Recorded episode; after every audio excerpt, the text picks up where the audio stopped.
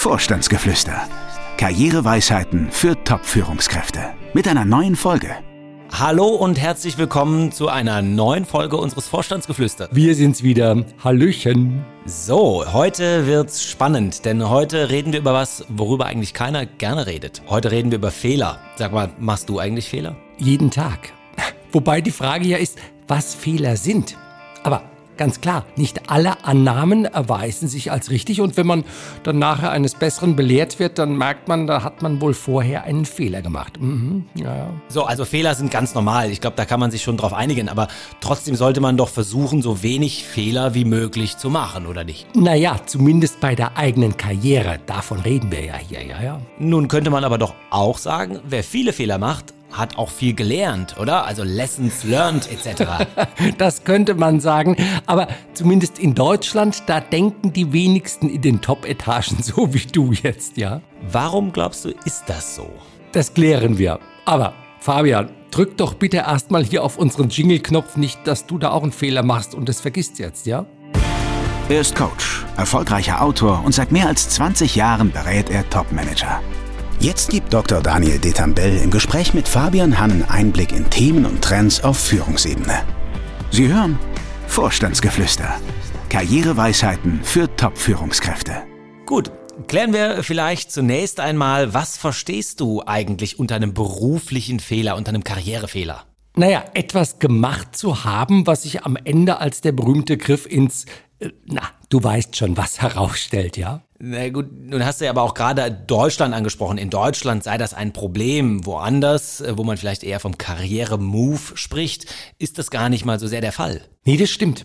Also wenn man in die USA schaut oder auch, ja, selbst in der Schweiz, also da ist das irgendwie ein bisschen anders. Also da kann jemand, der heute sein Unternehmen an die Wand fährt, der kann morgen ein neues gründen und dann kann er das wieder an die Wand fahren und dann mit dem dritten genauso und so. Aber das wird ihm gar nicht so übel genommen. Also hier in Deutschland ist das in der Tat anders. Da, ja, ist das irgendwie, wenn man da einmal was verbockt hat oder vielleicht auch nur Pech hatte, aber das, das wird einem übel genommen, ja. Ja, also ich erinnere mich da auch an ein Video von Christian Lindner, das mal viral ging, äh, wo er in seinen Schattenjahren im äh, NRW-Landtag, glaube ich, auch äh, was über Gründen und Scheitern und daraus Lernen gesagt hat. Ja, und ja, es ja. kam ein Zwischenruf, glaube ich, und dieses Video ging dann ja unter die Decke. Aber Woran liegt das? Naja, also woran es bei Christian Lindner, unserem FDP-Vorsitzenden, lag, dass das damals nichts wurde, das weiß ich natürlich jetzt nicht. Aber deine Frage, ich verstehe schon, ist natürlich eine andere. Ehrlich gesagt, ich kann das gar nicht so genau sagen. Das hat vielleicht was mit der deutschen Mentalität zu tun. Vielleicht hat es auch, und ich glaube, damit vor allen Dingen zu tun, dass der Deutsche ein sehr sicherheitsdenkender Mensch ist. Also wir versuchen, ja, wie soll ich sagen, wir machen, wollen eigentlich keine Fehler machen und wenn es darum geht, irgendeine Aufgabe, dass die bei uns zu lösen ist, dann nehmen wir uns jemanden her, der diese Aufgabe so oder so ähnlich in der Vergangenheit bereits mehrfach erfolgreich gelöst hat, weil dann sagen wir, also gut, wenn er das mehrfach gut hinbekommen hat, dann wird er auch dieses Mal nicht scheitern. Und umgekehrt ist natürlich dann der, der Schluss auch naheliegend, wenn jemand schon mal ein Unternehmen an die Wand gefahren hat oder in die Insolvenz geführt hat, naja, dem will ich vielleicht nicht gerade dann mein Unternehmen anvertrauen, weil ich dann auch sage, naja, das könnte ja wieder passieren. Mhm. Gibt es da noch andere Möglichkeiten? Also was, was gibt es sonst noch für Fehler, die da äh, einem als, als solche ausgelegt werden können? Auch sich einfach den falschen Job geangelt zu haben. Also es geht ja nicht nur darum, dass man als Geschäftsführer, als Vorstand in Unternehmen an die Wand fährt, wie ich das jetzt hier so flapsig schon zwei, dreimal gesagt habe, sondern ja, wenn man sich den falschen Job geangelt hat. Beispiel, da steigt jemand aus seinem Unternehmen aus, in dem er tätig war. Meinetwegen hat er bisher als Vorstand Vertrieb Marketing gearbeitet und jetzt geht's nicht weiter, weil er vielleicht einen neuen Vorgesetzten bekam, der möchte mit ihm nicht weiter arbeiten. Also man geht raus aus dem Unternehmen und dann macht man auf einmal etwas, was sich im Nachhinein als nicht ganz so klug erweist. Beispiel, man ja, gründet ein eigenes Unternehmen, macht sich selbstständig oder versucht als Berater sein Geld zu verdienen. Oder man steigt in eine ganz andere Branche ein oder versucht auf einem ganz anderen Karrierelevel irgendwo Fuß zu fassen. Wenn das dann nicht gut funktioniert, dann ist der Lebenslauf, ja, ich könnte sagen, so ein bisschen beschädigt. Also so sieht es zumindest aus. Das ist so eine typische Situation übrigens. Also viele, denen passiert genau das und das wird ihnen dann am Ende als Fehler ausgelegt. Oder, um das vielleicht auch noch zu sagen, sich auch an einem Start-up zu beteiligen, das am Ende keinen Erfolg hat. Natürlich weiß jeder, dass eben nur jedes zehnte Start-up wirklich finanziell durch die Decke geht und wirklich ein Erfolg wird. Aber trotzdem, man erwartet schon irgendwie, dass da keine Fehler gemacht werden und dass nicht jemand sich irgendwo beteiligt äh, bei einem Unternehmen, das am Ende eben ja zum typischen Rohrkrepierer wird. Hm, da, da würde ich jetzt aber trotzdem nochmal gerne einhaken, weil nicht jedes Unternehmen, was pleite geht oder nicht jeder Vorgesetzte, der seine eigenen Leute mitbringt und da jemand loswerden will und auch nicht jedes Startup, was zum Flop wird, hat ja nun mit einem eigenen Verschulden was zu tun, oder? Das stimmt.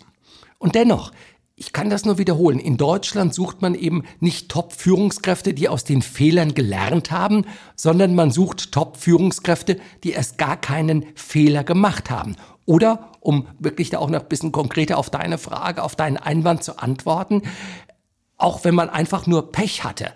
Also man sucht keinen Pechvogel. Nein, man sucht ein Glückskind. Man sucht jemanden, der also schon immer Glück hatte und dem das Glück nur so nachläuft, weil man dann sagt, also wenn der bisher doch so viel Glück hatte und das Glück magisch an sich zog, dann wird das doch auch für mein Unternehmen also von, von Vorteil und von Segen sein.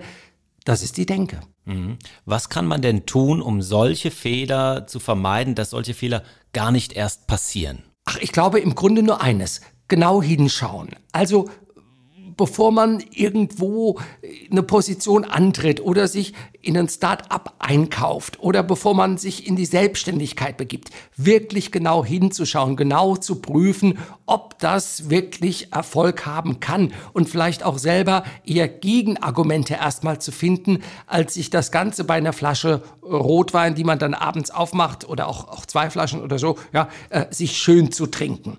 Und ein zweites Mittel, was auch gut hilft, sich einfach mehrere Optionen verschaffen. Also, wenn ich wirklich die Wahl habe, auf der einen Seite könnte ich ganz operativ weiterarbeiten wie bisher auch, ähnliche Branche, ähnliche Position. Dann habe ich mir eine zweite Option erarbeitet, in ein Start-up einzusteigen. Dritte Option ist vielleicht Beratung. Vierte Option ist ein Arbeitsvertrag in einem Unternehmen, ja, das deutlich kleiner oder deutlich größer ist und man weiß auch nicht so recht und so sobald man mehrere Angebote hat, schaut man genau hin und dann merkt man auch schon, ja, wo könnten eher die Pferdefüße begraben sein und wovon sollte man vielleicht besser die Finger weglassen. Ist es eigentlich egal, wem solche Fehler passieren? Nein, nein, nein, auf keinen Fall. Also, das Alter ist ein ganz entscheidender Punkt.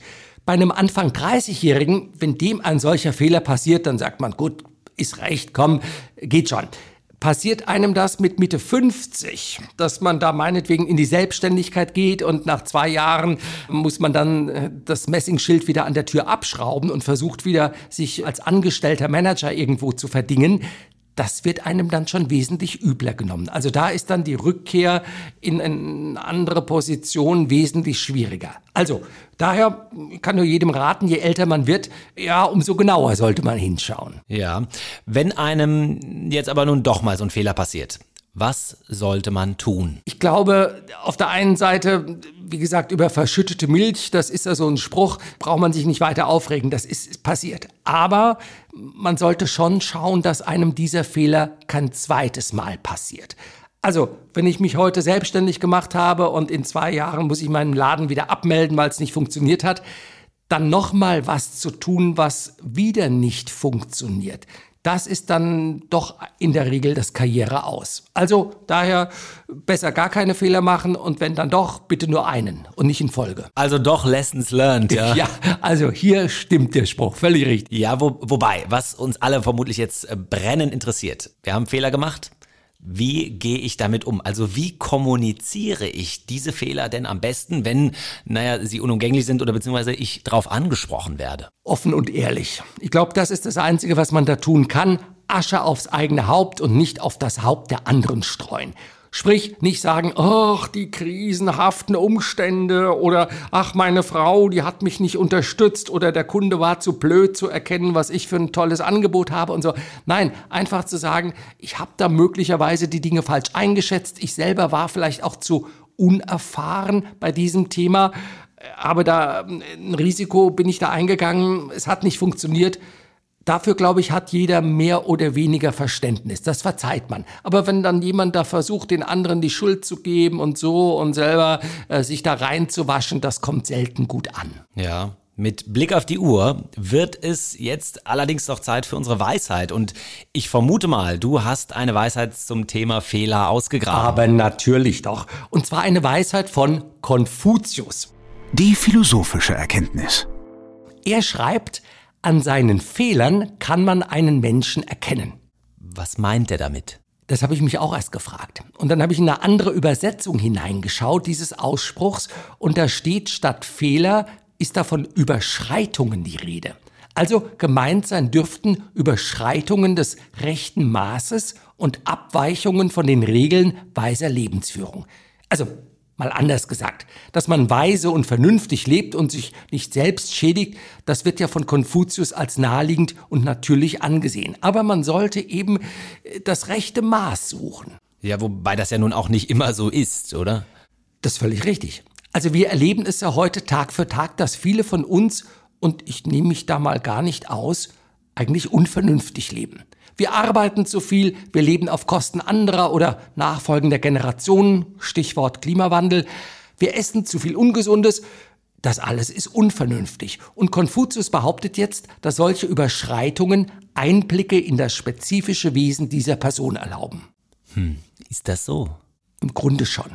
Also, wenn jemand permanent wieder besseren Wissens sein Leben lebt, ja, dann muss man sich schon die eine oder andere Frage stellen. Und damit meine ich nicht, dass wenn man mal abends ein Glas Rotwein zu viel trinkt oder wenn man mal einmal zu wenig im Fitnessstudio ist oder so. Nein, aber dieses permanente Überschreiten, das ist vermutlich schon problematisch, ja. Okay, also dass Vorstände, Geschäftsführer, ja, körperlich fit, jedenfalls nicht äh, übermäßig übergewichtig, gut trainiert und so weiter sein sollten. Also das kommt ja sicherlich auch von dieser Denke dann her. Ja, man leitet irgendwie auch aus dem Erscheinungsbild ab, wie fit jemand auch vielleicht geistig und psychisch ist. Also die Dinge hängen zusammen, in der Tat.